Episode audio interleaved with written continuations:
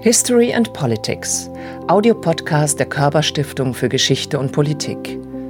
Thema dieser Folge Israelkritik und Antisemitismus. Wie Ressentiments Christen, Juden und Muslime einen und trennen. Mit David Ranan, Politologe, im Gespräch mit Heiner Wember, Radiojournalist und Historiker. Was ist anti-israelisch, was anti-jüdisch? Wo beginnt Antisemitismus? Diese Fragen wollen wir in unserem heutigen Podcast aufgreifen, denn in ihnen vermengen sich Geschichte und aktuelle Politik. Sowohl in Europa, vor allem aber im Nahen Osten, in dem, was einmal als christliches Abendland und als Morgenland beschrieben wurde. In dieser Begrifflichkeit stammt David Ranan tatsächlich aus dem Morgenland. Er wurde in Tel Aviv geboren. Seine Eltern wiederum hatten abendländische Wurzeln. Sie mussten vor den Nationalsozialisten fliehen. Also hat David Ranan von seiner Biografie aus schon Berechtigung, über unsere Fragen zu sprechen. Vor allem aber durch seine Bücher. Er schrieb über Juden in der israelischen Armee und Juden in Deutschland. Sein letztes Buch heißt Muslimischer Antisemitismus. Eine Gefahr für den gesellschaftlichen Frieden in Deutschland Dafür hat Ranan Muslime in Deutschland und Großbritannien befragt. In den kommenden 20 Minuten wollen wir Antworten finden auf die Fragen, welche Formen von Antisemitismus gibt es? Wo tritt er wie in Europa auf? Was sind die Grundwerte Europas? Wer gehört dazu, wer nicht? Herzlich willkommen, David Ranan. Sie haben ja drei Pässe, einen israelischen, einen britischen und einen deutschen. Gehören Sie denn zum christlichen Abendland? Ich? Eine gute Frage. Ich muss zugeben, dass ich mich mit dem Begriff christlichen Abendland etwas schwer tue. Wahrscheinlich, weil es hauptsächlich aus politischen Gründen und von Politikern benutzt wird. Diese Politisierung des Begriffs, dessen einziger Zweck es ist, bestimmte Gruppen auszugrenzen und zu sagen, nee, die gehören nicht zu diesem christlichen Abendland, das finde ich nicht gut. Das heißt, Juden und Muslime gehören auch dazu? Ja, äh, nun ist es halt so, dass es jetzt opportun ist, dass Juden ja dazugehören sollen. Und man spricht auch über judäochristliche Werte, das mir auch etwas merkwürdig ist aus jüdischer Sicht war die Beziehung zwischen Juden und Christen eigentlich nur mit Demütigung bis Mord verbunden, wo Christen Juden schlecht behandelt haben. Dass auf einmal man über die gemeinsamen Werte spricht, ich weiß nicht, heuchlerisch ist ein starkes Wort, aber es wäre eigentlich, es ist schlechter Geschmack. Schlechter Geschmack. Dann ist das christliche Abendland doch eigentlich AD. Was macht uns dann aus? Oh Gott, was uns ausmacht. Was uns wahrscheinlich ausmacht, sind unsere Aspirationen und unsere Wünsche, miteinander so zu leben, dass wir komfortabel weiterleben können. Das machen wir anhand des Alten Testaments. Daher kommen natürlich diese Idee der judäochristlichen Werte, also die zehn Gebote, das war schon ein sehr guter Anfang. Was ist eigentlich Antisemitismus? Auf Englisch gibt es diesen Ausdruck des 64.000 Dollar Question. Also das ist die große Frage. Unter Experten ist man sich nicht einig. Und das ist das Wichtigste, was man über Antisemitismus wissen muss, meines Erachtens, ist, dass man sich darüber nicht einig ist. Und es ist deshalb so wichtig, weil wieder, wie auch was dieses christliche Abendlandbegriff betrifft, wird mit diesem Begriff Antisemitismus sehr viel Politik gemacht. Es ist israelisches Interesse, schon seit Gründung des Staats, jede Kritik Israels als Antisemitismus zu beschreiben. Auch wenn sie es nicht immer können, es ist ihr Interesse, es zu tun und das zu erreichen. Ich finde eine sehr gute Definition, eine, die ein britisch-jüdischer Philosoph aus Oxford, der Brian Klug heißt. Er nennt sich in England Klug, aber das kommt natürlich aus dem deutschen Klug. Und der sagt, und ich werde das jetzt zitieren, Antisemitismus ist eine Art Feindseligkeit gegen Juden als Juden in Anführungszeichen. Dabei sind Klugs Juden in Anführungszeichen die wahrgenommenen fantastischen Figuren mit Eigenschaften und Kräften, die den Juden angedichtet wurden. Daher ist Antisemitismus eine auf falschen Tatsachen beruhende Feindseligkeit gegenüber Juden. Ich finde, diese, die ist perfekt. Da kann man keine Löcher finden und die beinhaltet nichts, was überflüssig ist. In dieser Definition kommt der Begriff Israel ja nicht vor. Sie würden auch Kritik am Staat Israel, an der Politik Israels auch nicht als Antisemitismus bezeichnen. Nicht bei Definition. Ich unterscheide auch zwischen einer Kritik und der Motivation zu kritisieren. Das heißt, wenn nach einer Bombardierung Gazas zum Beispiel eine Demonstration, ob sie in London oder in Berlin oder irgendwo anders ist, und da Palästinenser oder Araber die schlimmste Sprache gegen Israel benutzen, mag das sehr unangenehm sein. Oder die israelische Flagge verbrennen. Mir kann es unangenehm sein, ich bin ja unter anderem auch Israeli, zu sehen, dass meine Flagge verbrannt wird. Aber das ist kein antijüdischer Akt. Das ist ihr Feind. Es gibt einen Territorialkonflikt zwischen Araber und Juden über das Land Israel, über Palästina. Und da sind sie sich nicht einig. Und da ist natürlich Israel mit seiner Flagge halt der Feind. Wenn auf derselben Demonstration irgendwelche Deutsche oder Engländer sind, die mit enorm viel Energie und Hass über Israels antipalästinensische Aktivitäten sprechen, dann frage ich mich manchmal, woher kommt denn dieser große Hass? Was ist der Hintergrund? Das sagend ändert das nichts an der Tatsache, dass die Worte oder Demonstration in sich nicht antisemitisch sind. Sie würden sogar so weit gehen, wenn da ein Schild hochgehalten würde, Israel, Kinder, Mörder, das als anti-israelisch zu bezeichnen, aber nicht als antisemitisch. Woher kommt diese Idee, dass es antisemitisch ist? Man hat sich furchtbar aufgeregt, als dieses Schild war, Kindermörder Israel. Die Fotos, die haben wir ja alle gesehen, von toten und verbrannten Kindern. Und irgendein PR-Mensch auf der palästinensischen Seite dachte, dass damit man gut Propaganda machen kann. Natürlich, weil es gibt keiner, der nicht Kindermord furchtbar findet. Es gab in der christlichen Welt, in ihrem hervorragenden Abendland, die Blutlegende. Also diese Geschichte, dass Juden für ihre Matzebacken, für das Pesach, das Blut christlicher Kinder benutzen. Und wenn immer irgendein Kind verschwunden ist, wurde schnell erzählt, es haben die Juden das Kind entführt, um es zu entbluten. Und Juden haben unter dieser Geschichte und dieser Verleumdung, weil das natürlich keine wahre Geschichte ist, sehr leiden müssen. Da gab es Tortur, die schlimmsten Geschichten. Doch, ich komme wieder zurück zur Frage, ist der Träger, ist dieser Palästinenser oder Sympathisant von Palästina, ein nicht-palästinensischer Araber oder Muslim, der mit solchem Schild geht, der kennt die Geschichte überhaupt nicht. Der weiß nichts davon. Und wissen Sie, Antisemitismus ist was so Schlimmes. Und das Resultat von Judenhass war so schlimm für uns Juden. Und wir müssen alles tun, damit solcher Hass nicht wieder passiert. Aber das schaffen wir nicht, indem wir jede Sache, die uns unbequem ist, als Antisemitismus bezeichnen.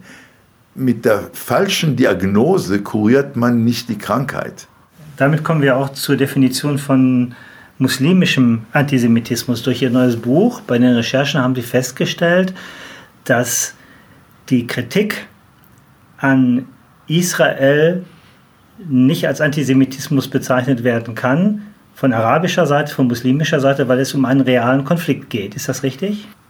Was ich sage, ist, dass die Quellen der antijüdischen Äußerungen, der antijüdischen Vorurteile und antijüdischen Verschwörungstheorien, die man in ihrer ganzen Bandbreite, auch bei gebildeten Muslimen findet, sich zum Großteil auf den Konflikt zwischen Israel und Palästina bezieht.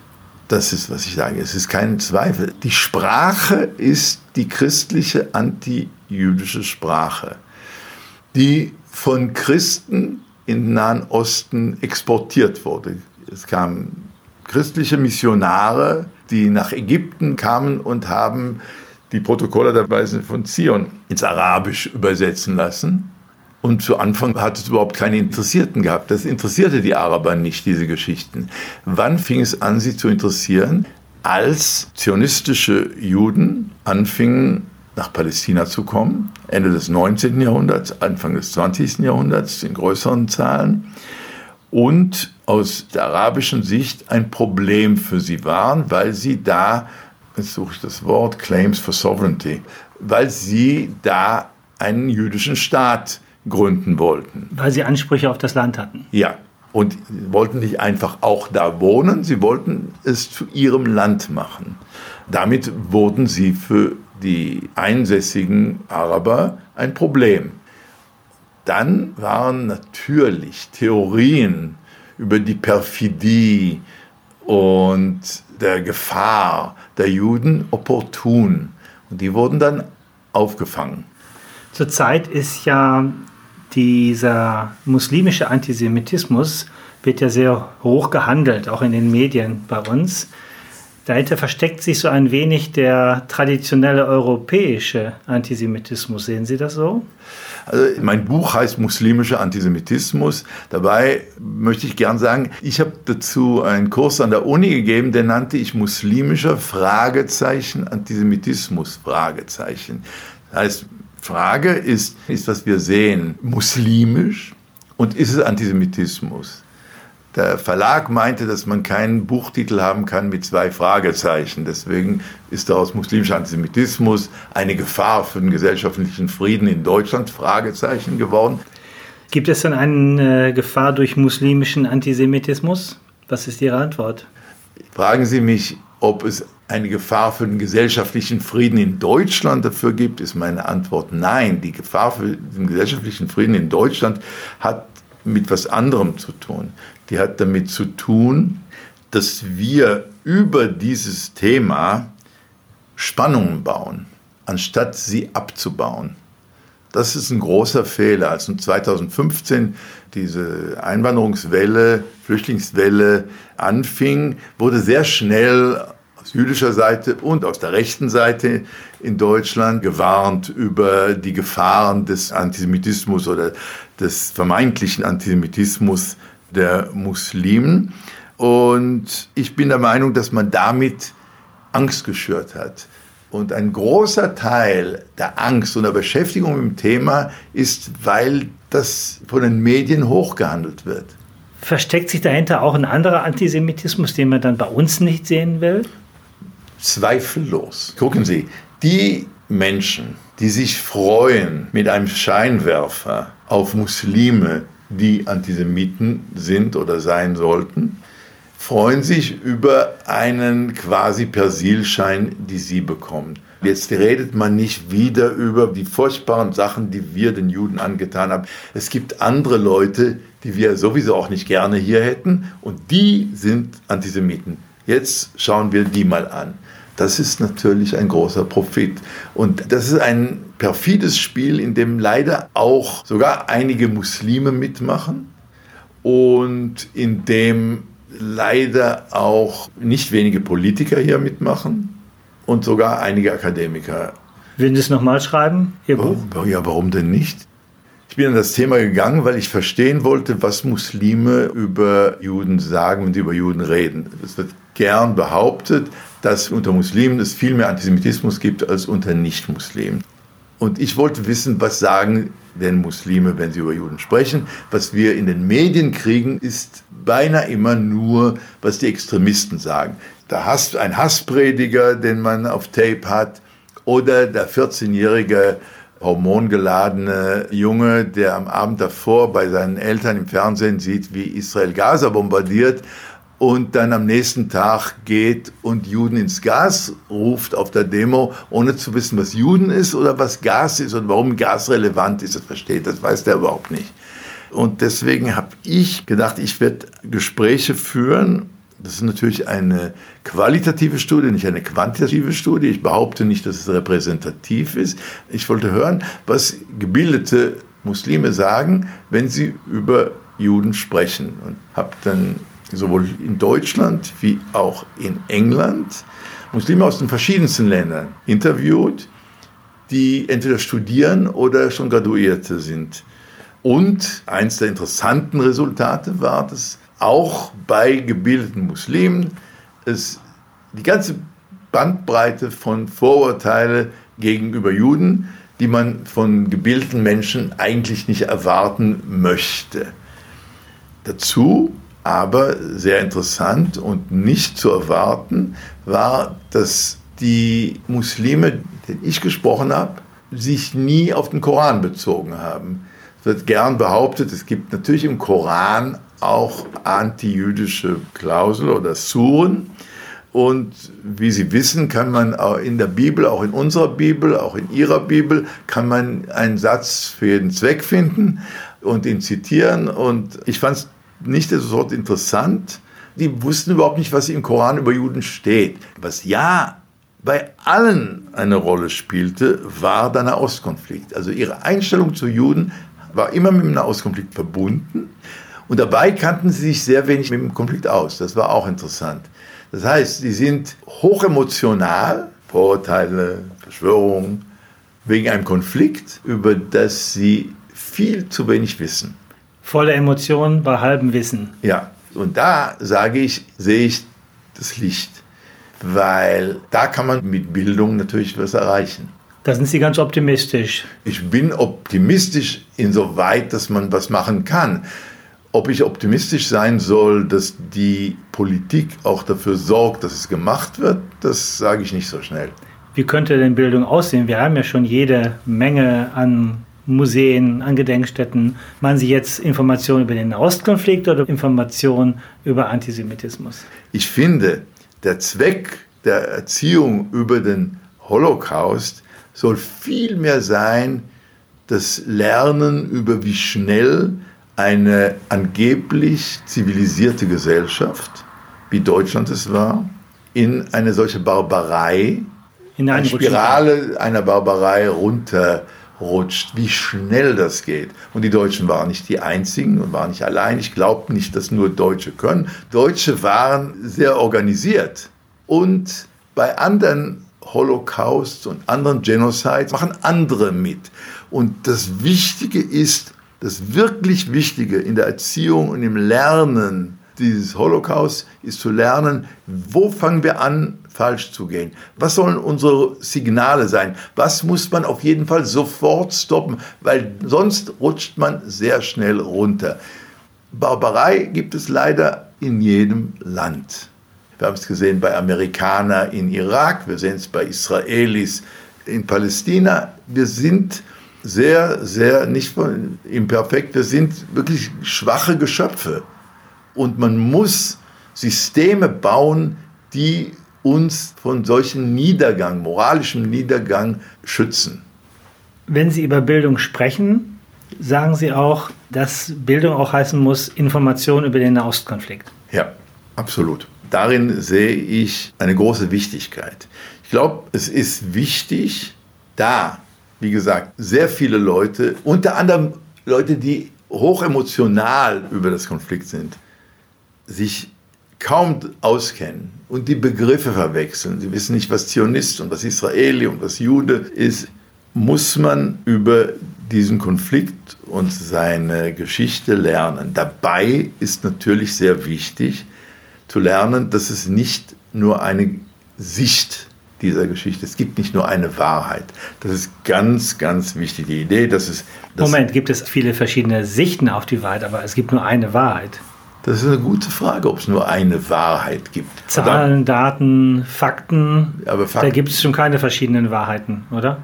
Aber auch damit wird gespielt. Ich bin aufgewachsen in einem Schulsystem, in dem man nur gelernt hat, dass Palästinenser, die wir damals Araber nannten, geflohen sind. Es wurde überhaupt nicht darüber geredet, dass auch sehr viele vertrieben wurden von uns. Man brauchte die neuen Historiker in Israel, das waren israelische Historiker, die anfingen, die Sachen anders anzuschauen. Noch immer will die israelische Politik davon nichts wissen. David Ranan, herzlichen Dank für dieses spannende und aufschlussreiche Gespräch. Danke Ihnen. David Ranans Buch trägt den Titel Muslimischer Antisemitismus. Eine Gefahr für den gesellschaftlichen Frieden in Deutschland. Es ist 2018 im Dietz Verlag erschienen. In den nächsten Folgen von History and Politics reden wir über Forschungen zur Entwicklung von Demokratien und zum Frauenwahlrecht.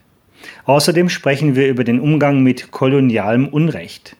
Wir reden über das Problem von Propaganda früher und heute sowie über das Sicherheitsdenken in unserer Zeit.